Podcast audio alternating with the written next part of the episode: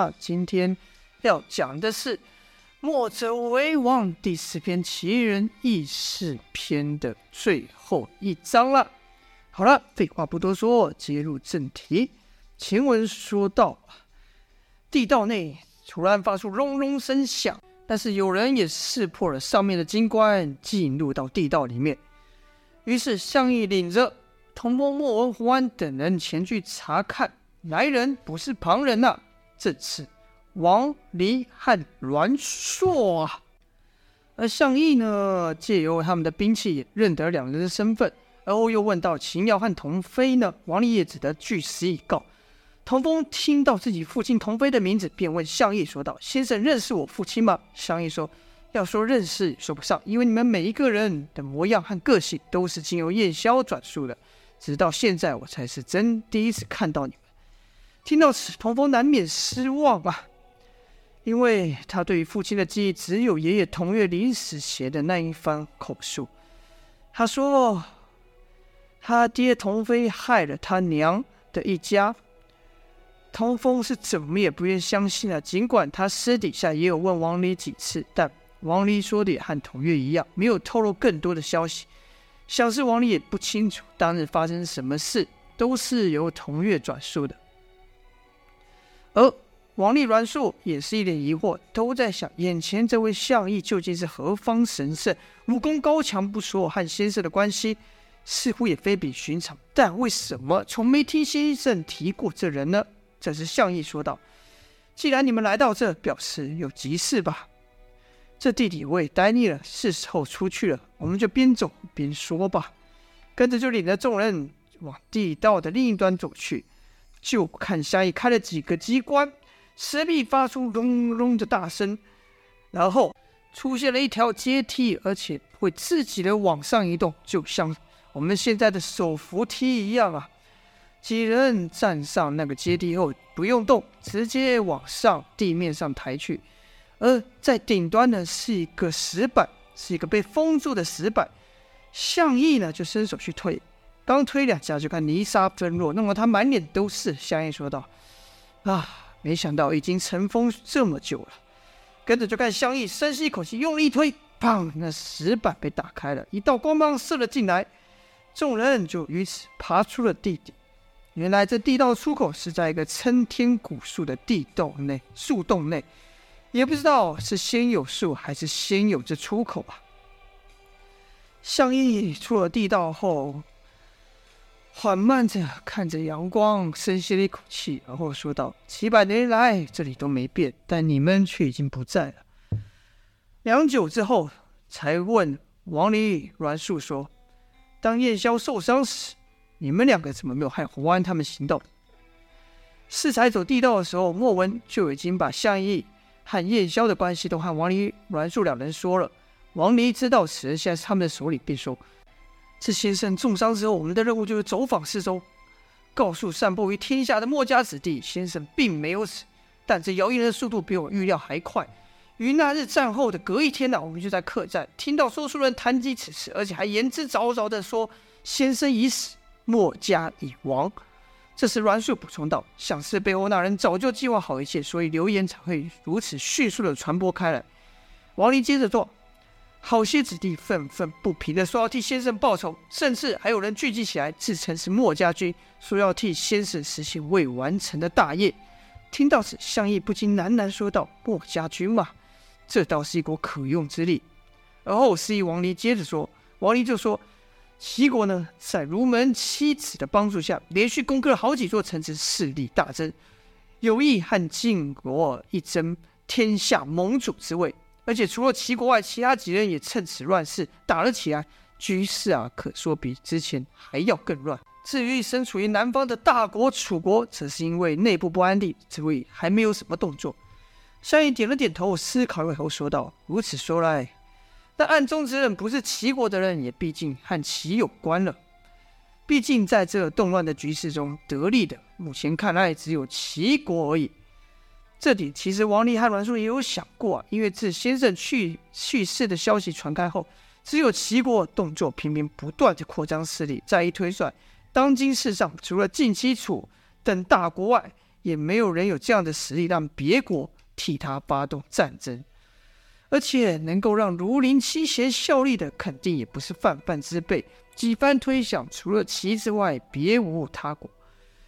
王你所说的每一件事，都是影响天下局势的大事啊！没想到几月时间，天下已经风云变色。叶萧子看着胡安问道：“你想怎么做？此局势已经非常明显了，你想要攻打齐国，为他报仇吗？”攻打一个国家，而且还是齐国家的大国，从项羽口中说起来，就去进行一场武林决战一样，听得众人心头都一凛啊。胡安虽然长期跟着叶萧东奔西走啊，但都是帮助弱势抵抗强敌，处于被动状态。要主动发起攻击，胡安想都没想过，所以一时没有回答项义。毕竟项义所说的和叶萧的理念理念兼爱。非攻有所出入啊！叶枭见胡安不回答，就把视线看向其他人，就看王离等人也避开了项义的视线。项义见状啊，突然放声大笑，而后说道：“你们手上拿的是我用天下至宝天外经所打造的武器，你们还身负绝世神功擎天功，墨家门谱遍布天下，难道真不打算做点什么吗？”也罢。目下第一件事就是稳住人心，让天下人知道墨家并没有亡，有我在，在我的率领下，墨家只会变得更强。童风就问道：“那先生，我们该怎么做呢？”这时，项羽对王离说道：“你刚不是说了，现在天下无处不起兵吗？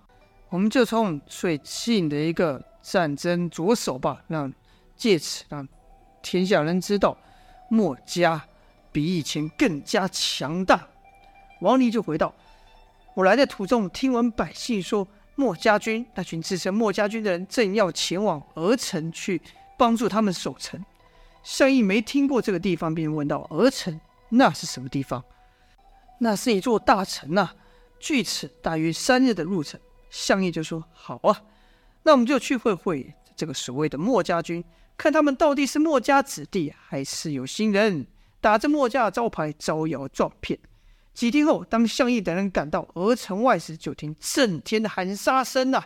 两方人马正打得激烈，有一方人数明显较少，被敌人给团团包围，但其队伍依旧不乱，顽强的奋战着。队伍的中心竖了一杆墨字大旗呀！不用说，这就是近日崛起的势力——墨家军了。就看这些墨家军奋勇抵抗，但没有一人会使墨家武功。项羽就说。看来这群人并不是墨家子弟啊。童风则说：“但他们却也是为了保护此此城而战，我们应该去帮助他们吧。”项羽说：“我正有此意。”听项羽如此说，童风等人就想驱马前进，没想到项羽却抬手说道：“慢！”童风说：“先生怎么了？”项羽说：“有我在，你们何须和以前一样犯险？你们是想救人呢，还是？”想要借由接近死亡来提升擎天弓的威力呢，难道你们就这么着迷于擎天弓的力量吗？童风不解，就问道：“可不出手，我们要如何救他们呢？”项羽说：“有我在就够了。”说完这句话，项羽一勒缰绳，自己一人冲下乱军之中。莫文则担心地问道：“先生不带任何兵器就这样冲进战场，岂不是送死吗？”童风说：“不对，他包裹里不是装了人偶吗？”尽管亲眼见过人偶的神奇，但真正到战场，那人偶能不能派上用场，众人心里都还是存疑呀。这时就看项羽大声喊道：“墨家军别慌，我来救你们了！”手一甩，两个人偶出现在他左右，一个就是在地道时所见过的双刀人偶，另一个则是拿着两把大枪的人偶。项羽把这个人偶甩出去后，一手拿过了人偶手中的枪，朝被包围的墨家军方向杀去。敌人一听。有墨家军，又看到三个威风凛凛的大将出现，自然以为是援军，纷纷举兵刃朝项义杀去。可他们不知道啊，越是攻击这人偶，人偶就越有动力，能发挥的力量就越大。而且这人偶不会乱跑，始终在项义的前后左右绕着。有时虽然会离开项义几丈远去攻击敌人，可没多久就会又回来。尤其是当敌人想攻击项义的时候，人偶就会立刻上前抵挡。这两个人偶啊，就像卫星一样绕着项羽，不但可以伤敌，也可以保护项羽自己不受伤。与外面观战的童风等人，若非事先知道那是两具人偶，肯定以为是三个极有默契的绝世高手在联手。就听敌人喊道：“这家伙好厉害，怎么挡不住他？这两家伙怎么回事？怎么这么多刀都不倒下？这不是说墨家手里死了，墨家人已经散，墨家子弟都败了吗？怎么又出现这几个高手？”这次就看项义用枪一条人偶，人偶飞到他前面，那人偶落地后立刻朝项义的方向冲来，一边呢施展的鬼斧神工啊！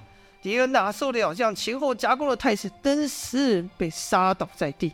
这两具人偶虽然厉害，但要说战场上最为勇猛的还是项义本人呐、就看项义那手中枪如露水交融般，只看银光一闪，十几个人就被打飞。即便拿着盾牌挡都没有，项义的匠心独具，功力不在烟消之下。从敌人的步伐、身体重心的摆动、手抬起的高度、呼吸的缓急，都可以让他感受到整个战场的走向。